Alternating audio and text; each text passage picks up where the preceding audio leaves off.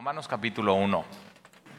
Y el título de la serie es, eh, basado en Romanos capítulo 5, que es Dios muestra su amor. Y lo que vamos a ver en Romanos realmente es eso, es, es el amor de Dios en el Evangelio. Esta epístola tiene 16 capítulos, la escribió Pablo, es la epístola más larga de Pablo, es un tratado doctrinal acerca del Evangelio, de la salvación y de Dios.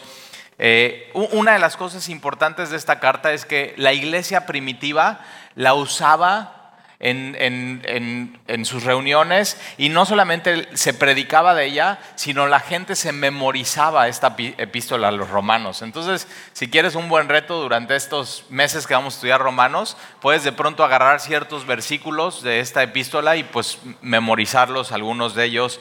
Eh, pero era una carta realmente muy usada por la iglesia primitiva. Entonces vamos por favor a Romanos capítulo 1, versículo 1.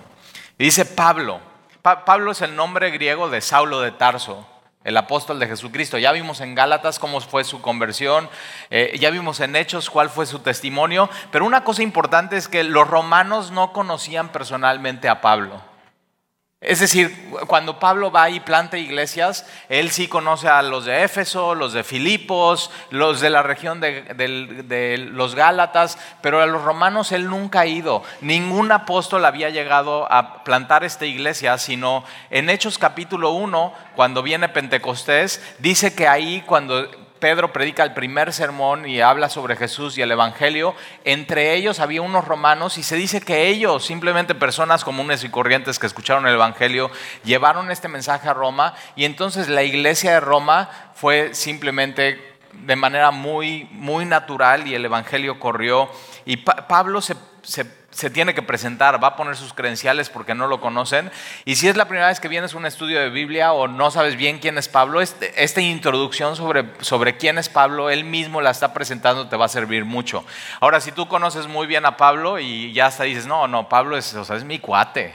O sea, ya este cuate de veras es, un guerrero espiritual y todo lo que ha pasado, o sea, Pablo tiene maestría y doctorado en sufrimiento, y, o sea, Pablo es un hombre que ha llorado, Pablo es un hombre que dobla su rodilla, Pablo es un hombre que tiene un corazón tierno, pero a la vez tiene que tener piel fuerte. Y, y, dura para todas las traiciones y lo que le pasa. A Pablo simplemente todo le pasa, pero Pablo él mismo él mismo se presenta como siervo de Jesucristo. Y para esta época que Pablo está escribiendo esta epístola, tiene 20 años de cristiano. Y él está diciendo, yo después de 20 años, lo que puedo decir es que empecé siendo servidor de Jesucristo y durante estos 20 años he seguido siendo servidor de Jesucristo. Yo soy dulo, soy, o sea, soy esclavo de él. Pero muy importante, es, él, Pablo es un esclavo voluntariamente de Jesucristo. Él ha decidido, Señor, a mí me conviene ser, que tú seas mi amo, que tú seas mi Señor, que tú seas mi rey. Y lo que, lo que va a hacer Pablo es, a presentarse, no nada más soy, soy un siervo de Jesucristo, sino soy llamado a ser apóstol. Entonces él, él, él, no se autoproclamó, sino él fue llamado personalmente de Jesucristo para ser apóstol. Esta palabra apóstol es, es mensajero de Jesús. Es, simplemente es eso. Yo traigo un mensaje, mi mensaje no es personal, mi mensaje no es una opinión, mi mensaje es directamente de Dios a través de Jesucristo. Él está diciendo, yo soy mensajero de Dios oficial. Y eso es, eso es muy importante en una presentación de, de una carta de 16 capítulos donde trae muchísima doctrina. Y dice que Él es apartado para el Evangelio de Dios. Esta palabra apartado puede ser un sinónimo y se usaba como sinónimo para ellos. Apartado es fariseo. Y Él dice yo, y si te acuerdas, y si conoces algo de Pablo, Pablo era fariseo de la tribu de Benjamín en cuanto a la ley irreprensible. O sea, simplemente él, él o sea, era la crema innata de los fariseos. Los fariseos eran aquellos que querían cumplir toda, exactamente toda la ley, se sabían absolutamente todo. Y él está diciendo, yo antes era fariseo de la ley. Él, él o sea, cumplía todo. Pero ahora él está diciendo eso. Ahora yo soy un fariseo para el Evangelio de Dios. Yo soy antes era apartado para la ley, pero ahora soy apartado no para la ley, sino para el Evangelio de Dios. La palabra Evangelio son buenas noticias y Pablo va a explicar qué significa eso, Evangelio de Dios. Pablo ahora está apartado. Su vida completa se trata del Evangelio. Y es, es, un buen modelo a seguir, Pablo, porque su, su vida completa es apartada para el Evangelio y tu vida y mi vida tiene que ser eso, tiene que ser apartada para, o sea, todo, todo lo que hacemos, todo lo que somos tiene que llevar el sello del Evangelio, las buenas noticias de Jesucristo. Y es, fíjate cómo es el Evangelio de Dios. Y son las buenas, el Evangelio son las buenas noticias de Dios para con los hombres. Versículo 2. Que Él había prometido, ¿quién Dios? O sea, el Evangelio no es algo nuevo, no es algo que Pablo y los apóstoles y Jesús saca de la manga, sino, no, no, no, Dios, Dios había prometido antes de manera anticipada por sus profetas en las Santas Escrituras. El Antiguo desde el Antiguo Testamento. Hay personas que dicen, no, es que el Dios del Antiguo Testamento es diferente al del Nuevo Testamento. O sea, yo he tenido esa conversación con gente, es que, dice, Talí, es que lees, o sea, lees y no es lo mismo. Y digo, no, es que no estás viendo eso. El, el Dios del Antiguo Testamento estaba prometiendo lo que tenemos en el Nuevo Testamento. Ve, ves el mismo corazón. El Evangelio está siendo anticipado y prometido y apuntado desde, desde el Antiguo Testamento a través de Moisés, a través de David, de los salmos, salmos mesiánicos y de Isaías y de Jeremías y de Oseas. O sea, si tú lees cuidadosamente el Antiguo Testamento te vas a dar cuenta que es un Dios amoroso que quiere salvar a su pueblo y que está usando el pueblo de Israel como una plataforma para las buenas noticias de Dios para la humanidad, no solamente para su pueblo, sino para toda la humanidad. Y Dios, el, Antiguo Testamento entonces, y dice, en la Santa, es la única vez que Pablo usa esta, las, las escrituras. Lo que tienes en la mano son las escrituras. El Antiguo Testamento son las escrituras. El Nuevo Testamento son las escrituras, 66 libros en un solo libro, inspirados por Dios. En el Antiguo Testamento Dios anticipando y apuntando a la promesa de, un Mesías, de un cambio de vida, de un cambio de corazón. Y el Antiguo Testamento, entonces fíjate, el Antiguo Testamento, versículo 3, es acerca de su Hijo. Cuando lees el Antiguo Testamento, o sea, y muy importante, nosotros somos cristianos del Nuevo Testamento. Pero leemos y estudiamos el Antiguo Testamento con este conocimiento de Jesucristo y nos damos cuenta. O sea, todo estaba apuntando a Jesús. Todo estaba apuntando al Mesías. entonces, el Evangelio son las buenas noticias acerca de su Hijo. Ahora, ¿quién es su Hijo? Nuestro Señor Jesucristo. Ahora, Reina Valera 60 lo que hace es que junta, muchas veces junta Jesucristo cuando en el original está separado y es Jesús, Cristo. Y es muy importante entender eso porque su nombre es Jesús, que significa Salvador. Cristo es a lo que viene, es, su misión, es el Mesías que está siendo apuntado desde el Antiguo Testamento y Señor es su título. Señor Jesús el Cristo, el, Mesías, el ungido, el elegido de Dios. Y de eso se trata el Evangelio. El Evangelio entonces, fíjate, el Evangelio no es moralismo. El Evangelio, perdón, pero tampoco es humanismo. No es, una, no es humanismo el Evangelio. El Evangelio se trata de una persona y de lo que Jesús hizo por ti y por mí. Eso es el Evangelio. Y es muy importante entenderlo y comprenderlo. Y lo que hace Romanos es un, tratado teológico profundo sobre el Evangelio y nos va a hacer muy bien comprenderlo. Y vamos a ir capítulo por capítulo por capítulo tratando de entender por completo qué es el Evangelio. Porque el, otro día vi un, un, post en Facebook. Me meto poco, pero cuando me meto me roba el gozo. O sea, simplemente digo, ya no me voy a meter y ya, me salgo y de pronto digo, bueno, voy a ver un poco más y me roba más el gozo. Y digo, y vi, vi una imagen que decía, la mejor religión es ser buena persona. Y yo digo, espero, o sea, si lo pone un incrédulo, está bien, o sea, lo puede poner como si fuera una verdad para él. No es la verdad, no es la verdad del Evangelio. No se trata de que seas una buena persona, se trata de lo que Jesús hizo por ti. Y eso, tiene que, eso afecta tu vida. Pero de pronto vi que un cristiano de semilla lo puso. Y puso, la, la, mejor religión es ser una buena persona. Y yo digo, o sea, yo, yo estuve a punto de comentar abajo. O sea, a punto, a punto, pero digo, no, no, no, no, no, no, no, no, contente. o sea, tranquilo. Pero iba a poner falso. o sea, falso, imagínate. Y digo, no, seguramente lo puso como un meme. O sea, un chiste, o sea, es un chiste. Ya me, hago mi coco wash y digo, ya, es un chiste, sí. Pero date cuenta, el Evangelio no es, no es humanismo, no es moralismo, no es legalismo, el Evangelio se trata de acerca de su Hijo, que es el Señor Curios, el amo, el rey, el Mesías enviado, apuntado desde, el Antiguo Testamento, y su nombre es Jesús, que significa Salvador.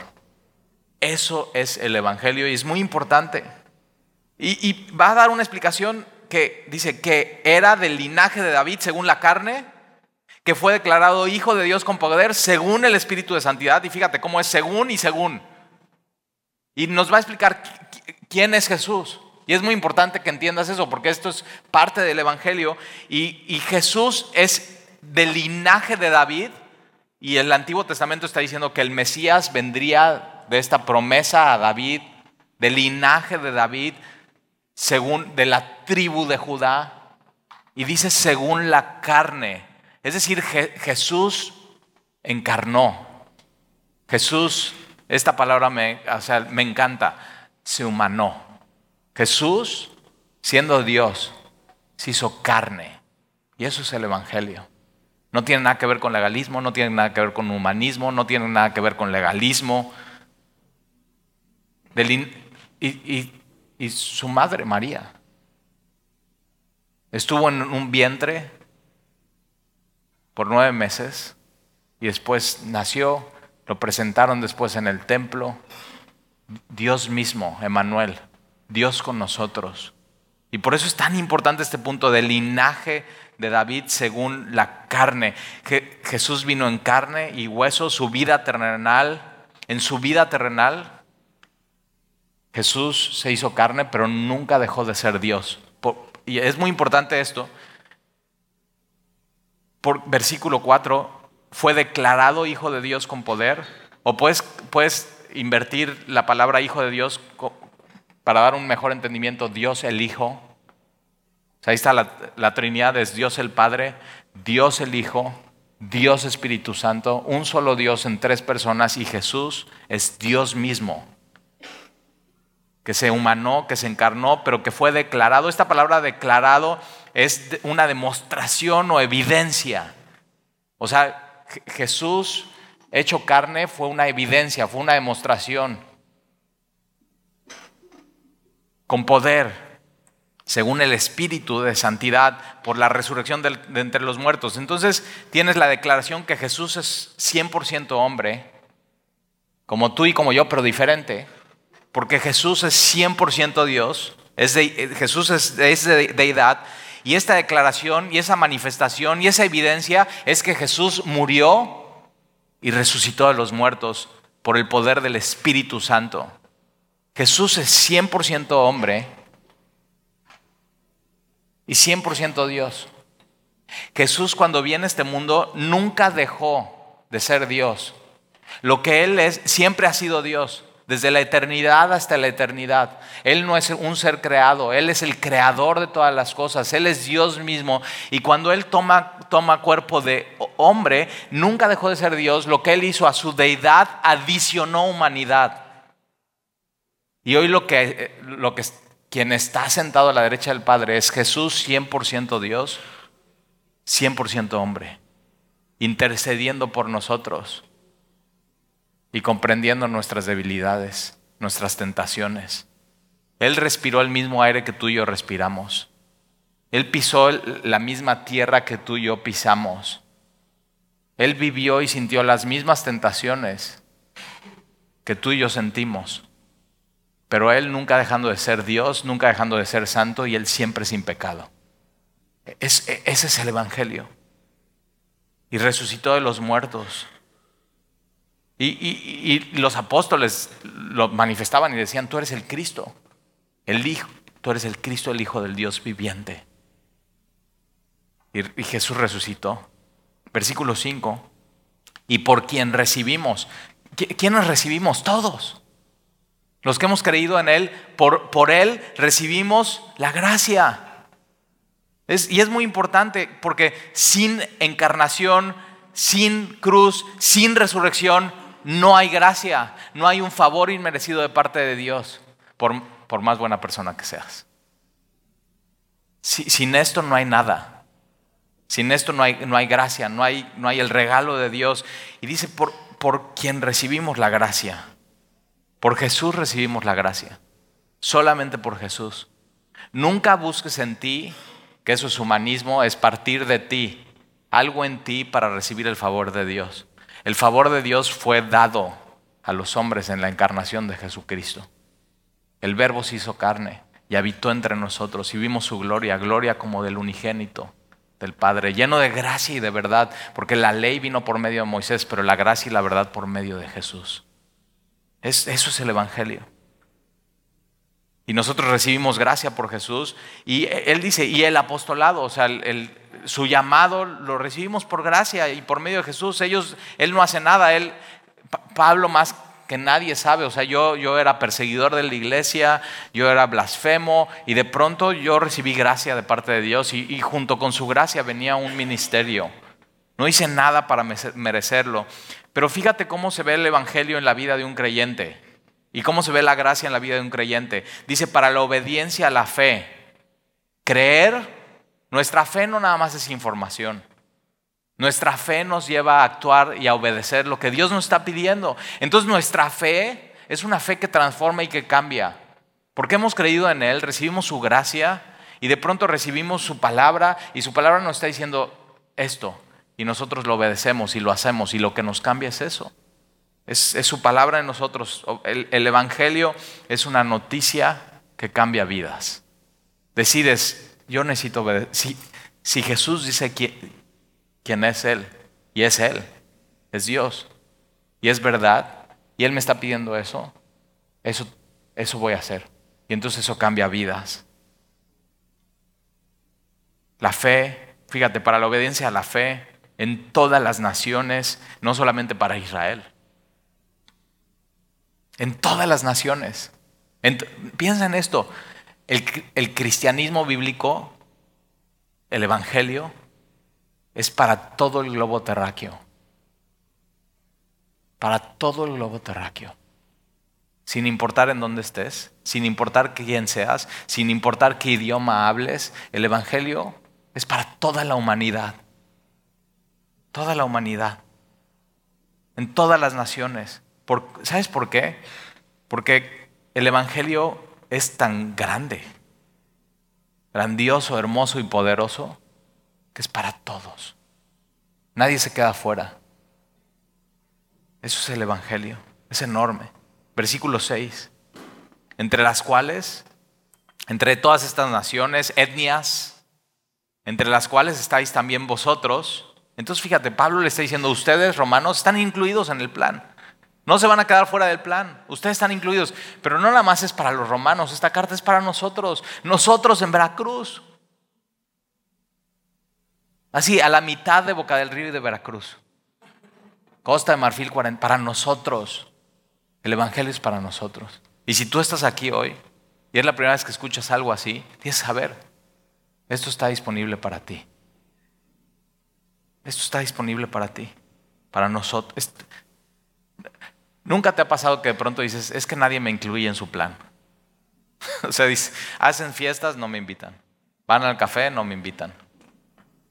Hacen un equipo y no me invitan. Hacen una banda, no me invitan. Un partido de fútbol, no me invitan. Ok, tienes que saber. El Evangelio es que Dios te invitó a este plan increíble y maravilloso. A su plan, ¿eh? Es su plan. Y su plan es este. Llamados a ser de Jesucristo. Dios te incluyó en su plan y su plan es que seamos de Jesucristo. Ese es su plan. Versículo 7. A todos los que estáis en Roma, entonces Pablo dice, esta carta es a, ustedes que nunca he visto, que no conozco su... Y fíjate, en ese tiempo no había Facebook, ni Twitter, ni fotos, o sea, te mando la foto de la iglesia por WhatsApp. Sea, no. Ahora, ¿por qué Pablo está escribiendo a esta iglesia de los romanos? O sea, todas las demás iglesias, a los, a los Gálatas les escribe, ya sabes por qué, falsos maestros, se, infiltran, están diciendo que no es suficiente Jesús, que necesitas otra cosa, y Pablo dice, no, no, no, no, no, no. O sea, tengo que aclarar estas cosas en seis capítulos. A los, o sea, a todas las cartas tienen un propósito. Y la carta a los romanos no, no, tiene, no tiene una corrección, no tiene nada. Lo único que es es, les voy a explicar qué es el Evangelio y, te voy a decir por qué creo que, que Dios manda esta carta a los romanos y, por qué Pablo, el propósito de escribir esta carta. Pablo ya estuvo en varias, o sea, este es, Pablo está escribiendo esta carta desde, Corinto. ¿Y sabes quiénes son? Una de las primeras prédicas que dimos en Semilla Veracruz un domingo fue eso. O sea, ¿qué onda con los, o sea, qué onda con estos cuates totalmente inmorales? O sea, así, quitados de la pena. O sea, uno andando con otra que es su madrastra y, jactándose y bien orgullosos. O sea, simplemente la, la inmoralidad de, de, esa ciudad les hacía, en vez de avergonzarse, sentirse muy acá, pues vean, ¿no? Qué civilizados somos. Y Pablo escribe estas cartas a, todos ellos. Pablo está escribiendo esta carta desde Corinto y por eso cuando pasemos a la segunda parte de Romanos capítulo 1, va a decir, o sea, qué tan depravado es el hombre. Y él está, o sea, él viene de caminar las calles de Corinto, de ver prostitutas, homosexuales, o sea, todo así, todo. Y de pronto esos empiezan a llegar a la iglesia. Y esos son parte de la iglesia. Y Pablo, la oración de Pablo para los corintios es, yo quiero presentarlos a Cristo como una virgen.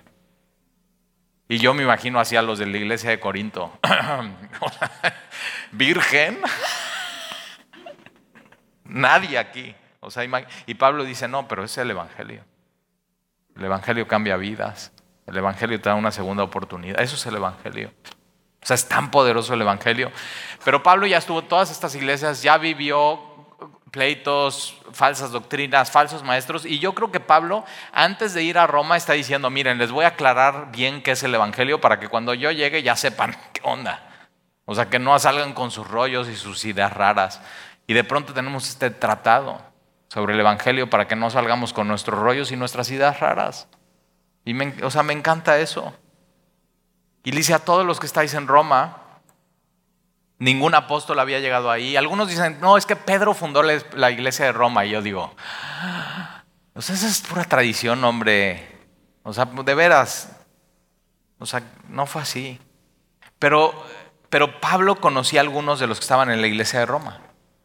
Ahora, ¿cómo los conocía? Porque en Hechos dice que, y en las otras cartas dice que, que un emperador echa afuera a todos los judíos por revoltosos y entre esos judíos van cristianos afuera, entre ellos Aquila y Priscila.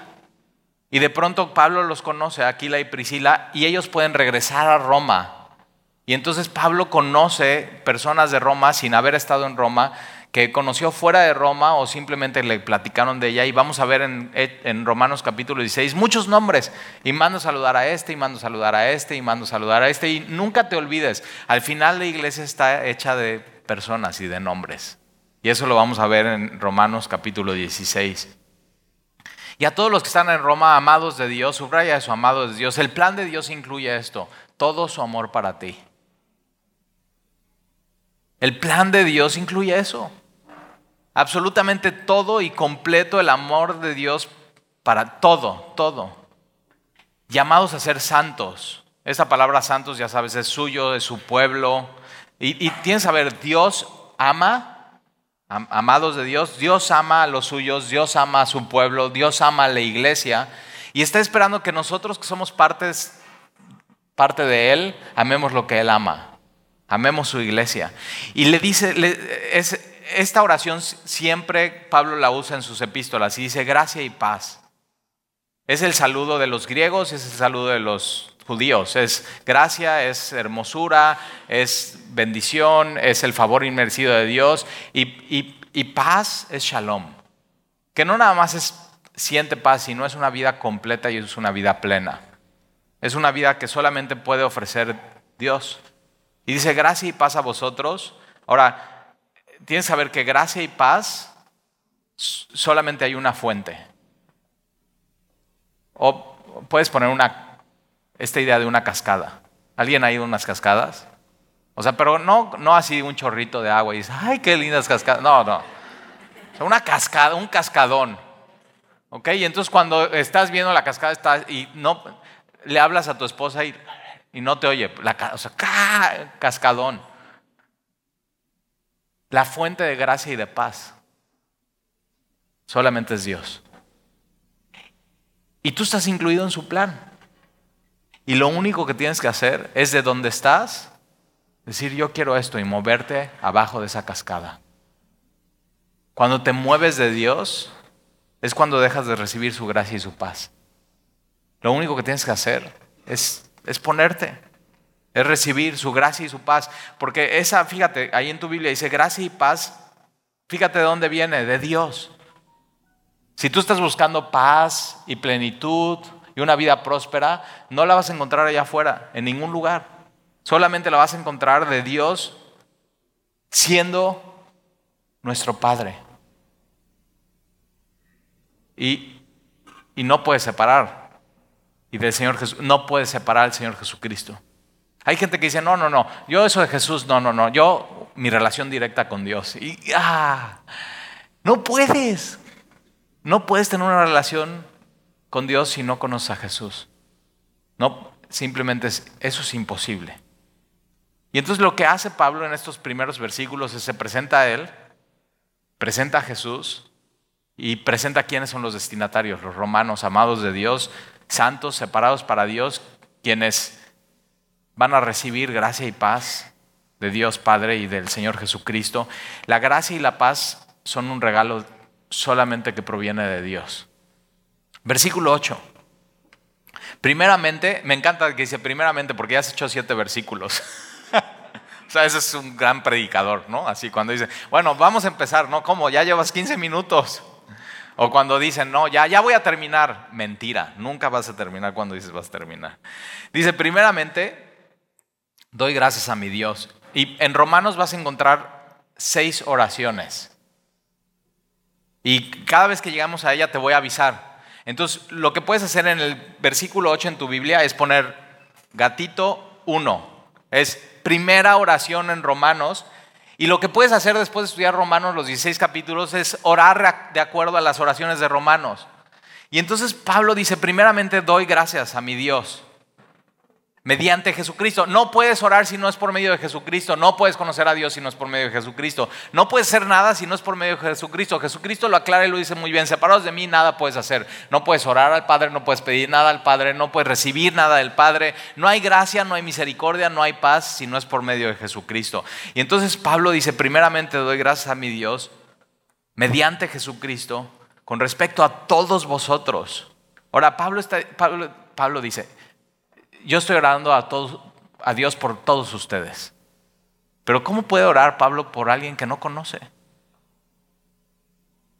No sabemos cuántas personas eran en la iglesia de Roma, pero seguramente, o sea, Roma era una, una ciudad grande y cosmopolita, con mucha gente.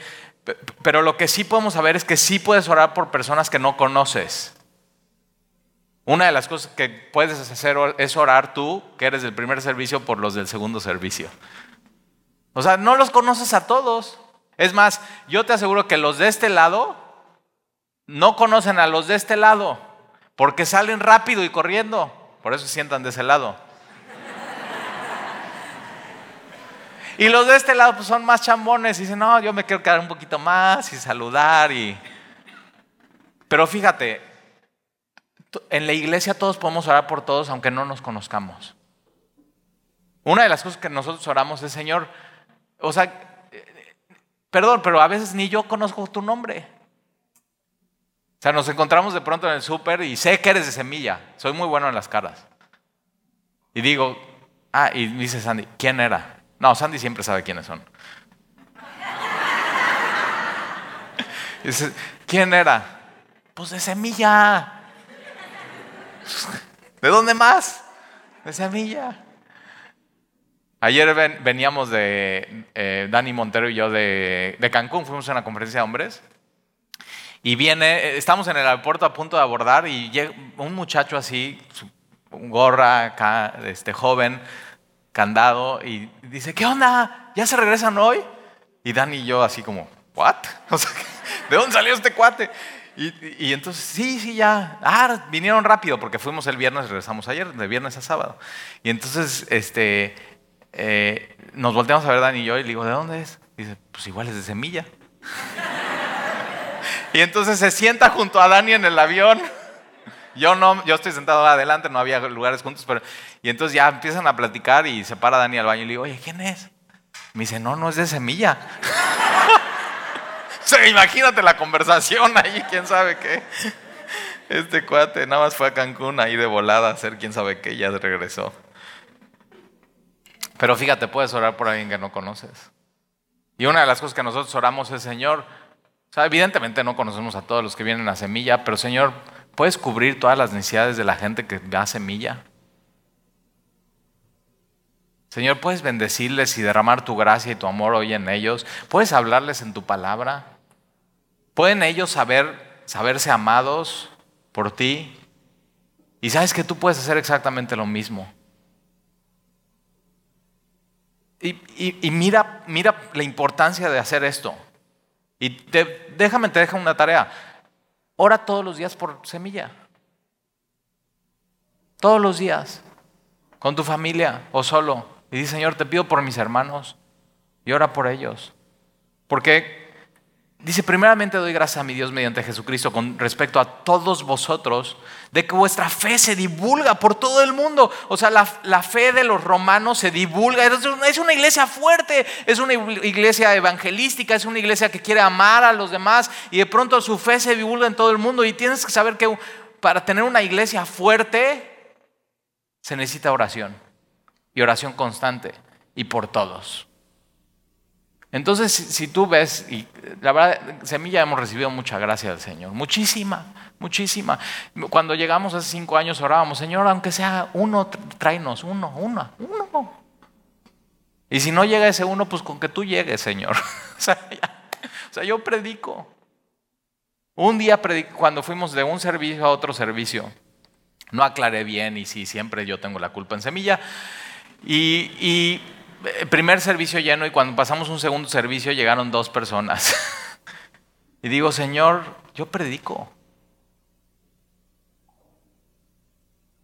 Y, Dios nos ha dado mucha gracia por orar, interceder, pedir. ¿Y por qué no te unes a esto? Imagínate, si Dios ha hecho esto, con tres o cuatro familias orando por semilla, ahora si nos unimos todos en oración, ¿qué no puede hacer Dios con nosotros? Dios puede hacer grandes cosas, así como con los romanos. Y ora por los del segundo servicio, primer servicio, los de la derecha, los de la izquierda, o sea, por todos, por los que están en tu grupo de navegantes, por los otros navegantes, por las mujeres que se están discipulando, por los jóvenes el viernes.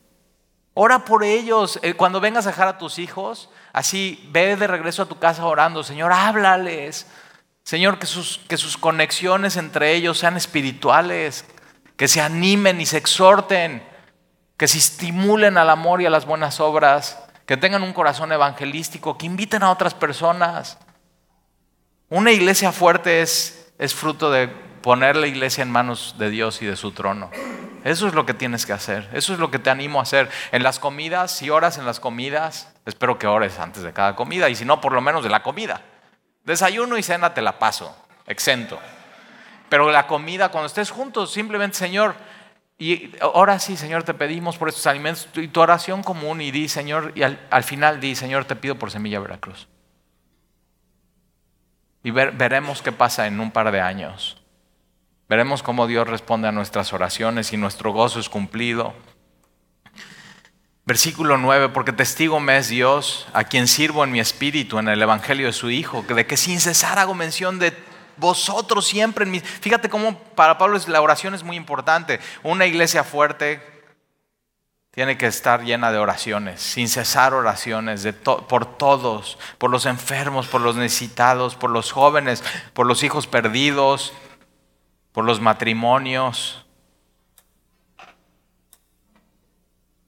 Y versículo 9, Pablo dice, no les estoy choreando, sí oro y Dios me es testigo. Sí oro.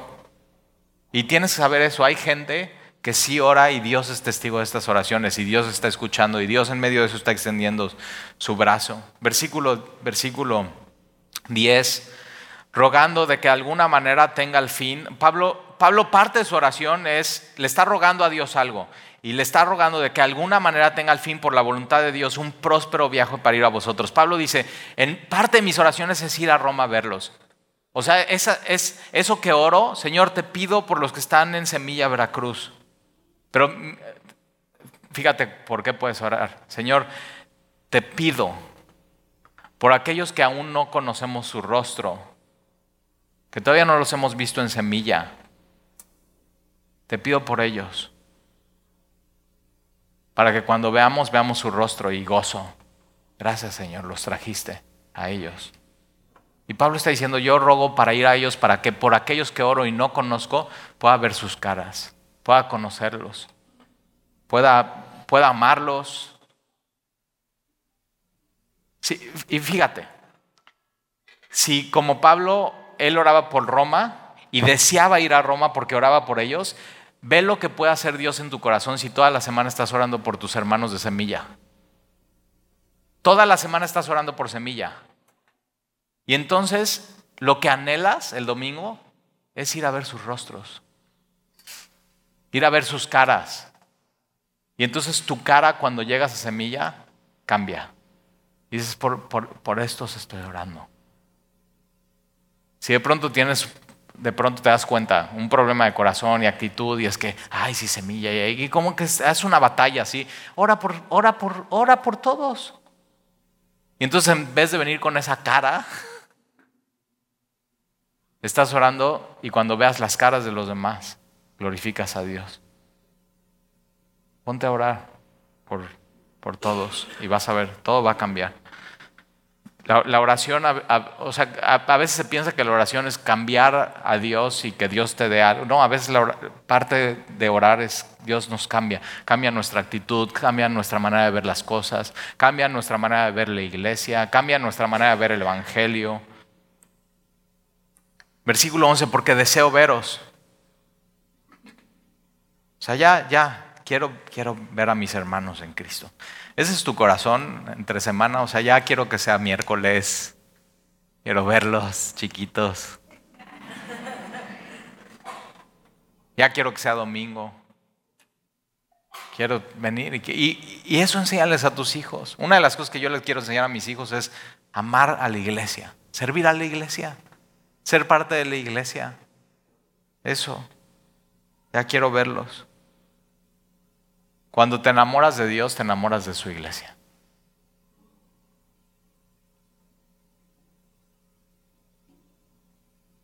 Ve el corazón de Pablo. Es un corazón por los demás. Es el corazón de Jesús. El corazón por los demás. O sea, yo me imagino a Jesús durante toda su juventud y su infancia como ya quiero arrancar mi ministerio. Ya quiero estar entre ellos, ya quiero sanar, ya quiero predicar.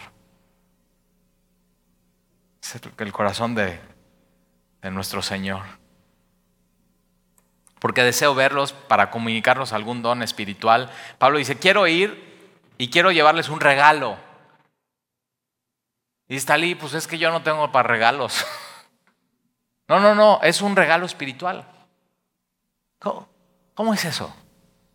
Sí, sí, un regalo espiritual es, es tú mismo, puede ser un regalo espiritual para otra persona. Sin dinero, sin nada, tú mismo. Y mira cómo es. A fin de que seáis confirmados. Esta palabra confirmados es confortis, fortaleza. Entonces tú puedes ser un regalo para alguien en la iglesia para fortalecerlo en el Señor. Oye, voy a orar por ti. Y puede ser, ¿nunca has tenido a alguien así que es un regalo de Dios para tu vida?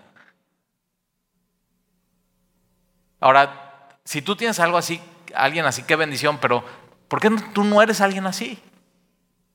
Que digas, esta persona ha sido un regalo de Dios para mi vida. Y que tú, que tu fe, que tus oraciones, que tu ánimo pueda fortalecer a otras personas. Y Pablo dice, yo quiero ir a, yo quiero ir a eso, a, dar. Y eso es la iglesia, es no vengas con un corazón para recibir, ven y da un corazón para dar. A fin de que seas confirmados. Esto es para ser mutuamente confortados por la fe, que nos es común a vosotros y a mí. Pablo está diciendo, yo voy a ir y no, no crean que nada más voy a ir a dar. O sea, yo estoy esperando que, que todos, o sea, es dar y recibir. Y eso es la iglesia. La iglesia no es como un restaurante que llegas, oye, a ver, ¿qué pueden ofrecer aquí? Hay gente que llega así a la iglesia. No, a ver, queremos hablar con el pastor y queremos ver como iglesia, ¿qué pueden ofrecernos? Y digo, la puerta. o sea, ¿qué onda? Es, es, es, una idea errónea y de pronto hay iglesias que todo el tiempo están pensando, ¿qué, ¿qué le ofrecemos nuevo a la gente? Para que venga, para que se quede, para que siente a gusto y amado. ¿Y sabes qué es lo que tenemos? Es lo más preciado. Y entonces cuando eres parte de la iglesia, tú también lo tienes. Y entonces es mutuo. No seas como el, pequeño animal que va, en, ¿has ido al acuario? Y están los mega tiburones y hay unos pescacitos que van abajo. Remoraz. Y lo único que ellos están haciendo es lo que va así, ellos lo, lo van consumiendo. No, o sea, no aportan nada. Y no hemos sido llamados a eso, sino mutuamente confortados, dar, recibir aliento, fortaleza, consuelo. Nos necesitamos unos a otros. Porque esa es nuestra fe, es común. Versículo 13, pero no quiero hermanos que ignoréis que muchas veces me he propuesto ir a vosotros. Pablo dice, eh, o sea, ya he hecho mis planes, he hecho mi agenda, he visto las rutas, pero no he podido. No, simplemente Pablo dice, no he podido, he sido estorbado. Y sabes, Pablo tuvo complicaciones. O sea, con los de Jerusalén y los falsos maestros y, o sea, muchas complicaciones. De hecho, él está escribiendo esta carta en Corinto y él va a Jerusalén a entregar una ofrenda porque él quiere con la ofrenda unificar la iglesia judía con la, con la gentil. Y lo que va a pasar ahí es que Pablo dice, yo he querido muchas veces, pero no he podido. Y lo que va a pasar en Jerusalén lo vimos en hecho. En Jerusalén lo arrestan, lo llevan, está por dos años en Cesarea y por fin va a Roma, pero va a Roma en cadenas.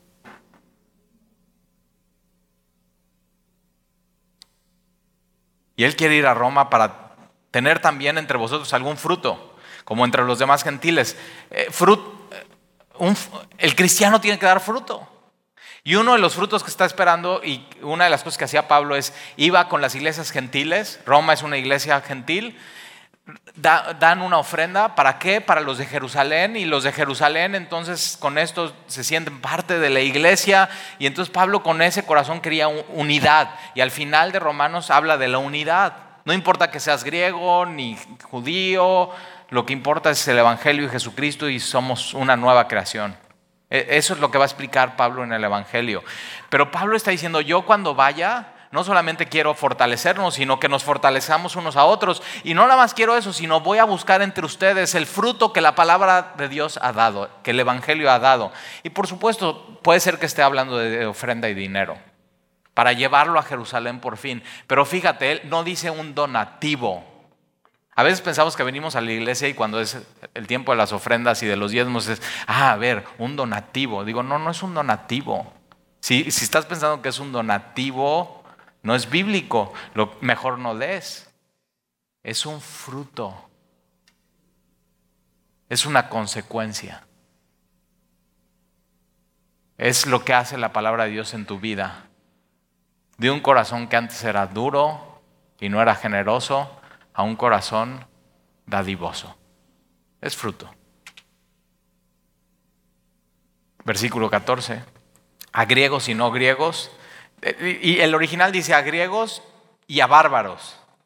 Y los, los griegos, acuérdate, todo el, todo el imperio romano habría hablaba griego y griego, o sea, es, el lenguaje es, es muy amplio, con muchas, o sea, o sea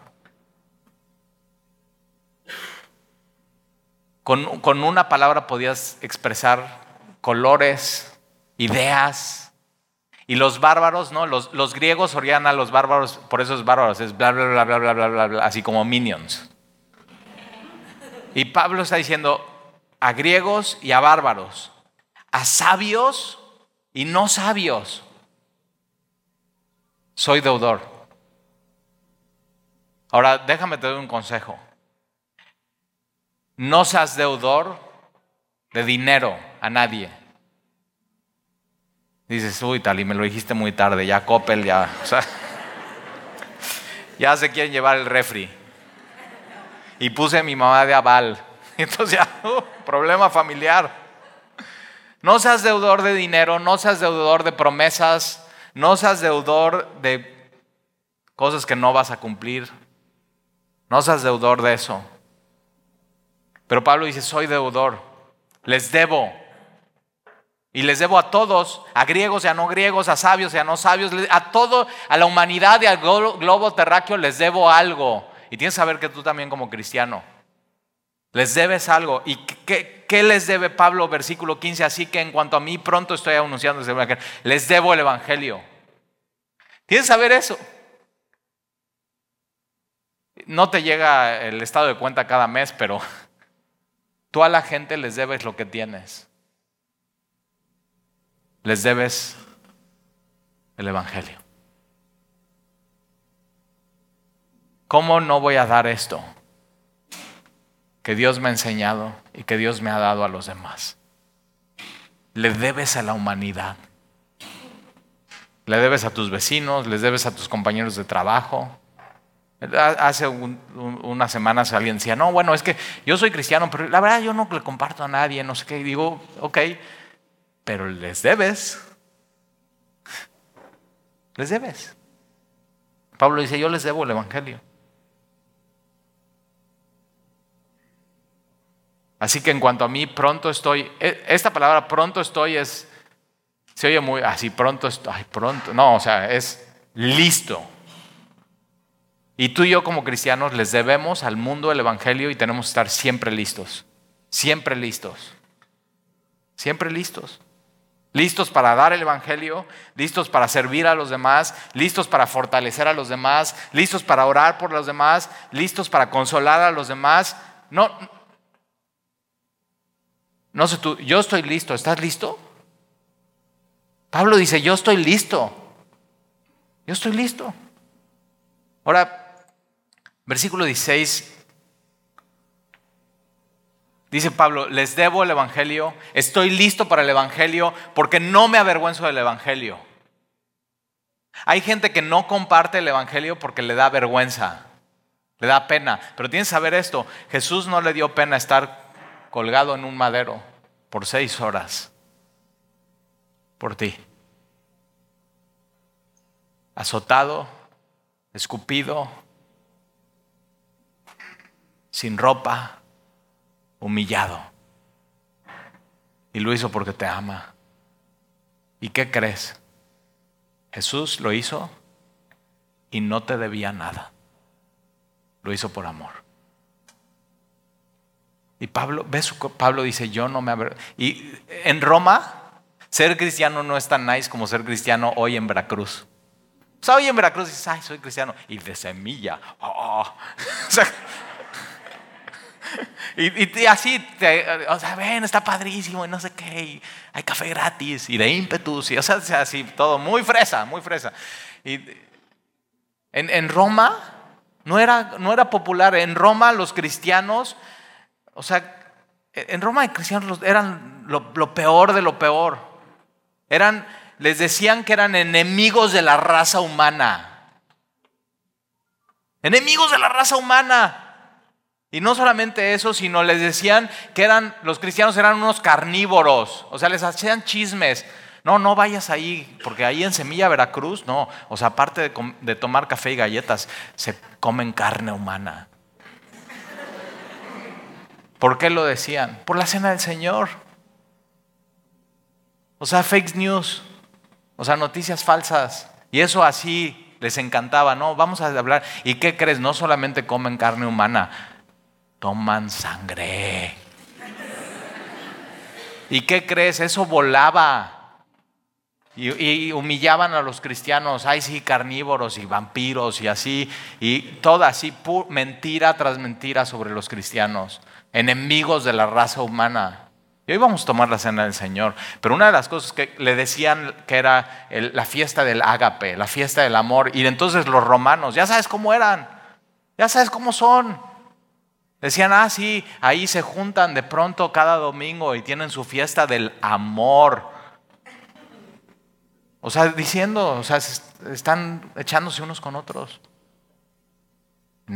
Eso era ser cristiano en esos tiempos. Y Pablo dice, y, la mayoría de los cristianos eran pobres, siervos, esclavos, apestados, así. Y Pablo dice, yo no sé lo que digan los romanos, pueden decir lo que quieran, pero yo no me avergüenzo del Evangelio.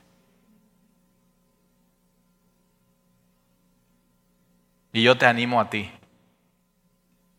Pueden decir lo que quieran, en tu trabajo, tu familia, en Facebook, en, lo que quieran, pero tú, tú no te tienes que avergonzar de tu Salvador. El Evangelio es una persona, es Jesús. Pablo está diciendo, yo no me avergüenzo de mi Jesús. Porque yo no me avergüenzo del Evangelio, porque es, es poder. Ahora mira cómo no lo digo gritando. Es poder.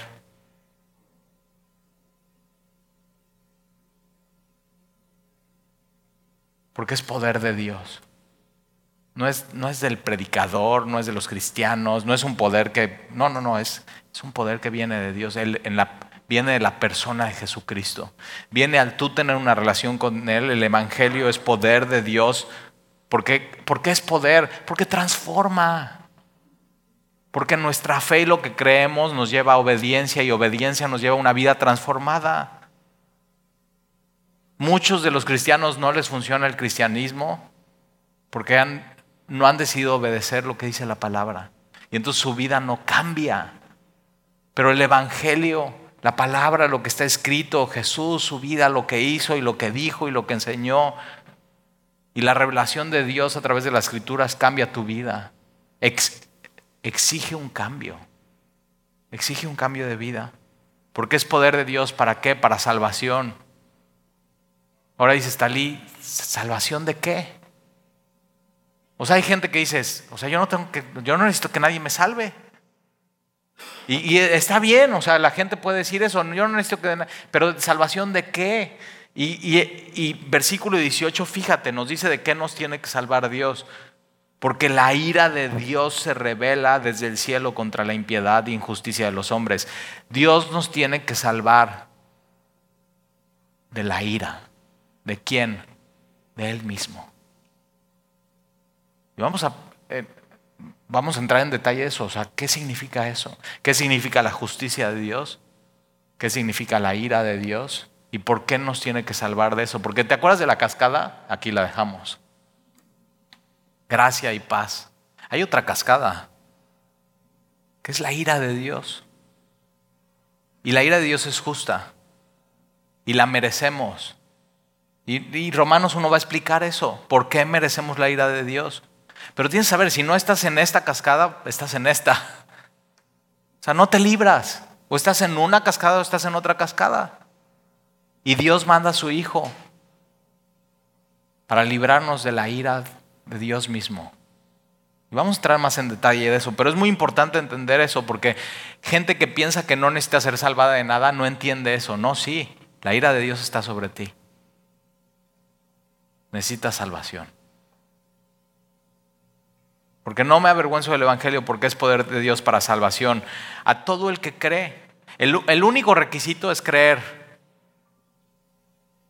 Al judío primeramente, no importa si, si, te sometías a la ley o no, al judío primeramente sí, Jesús vino primero a los judíos, pero siempre el plan era ir a las naciones.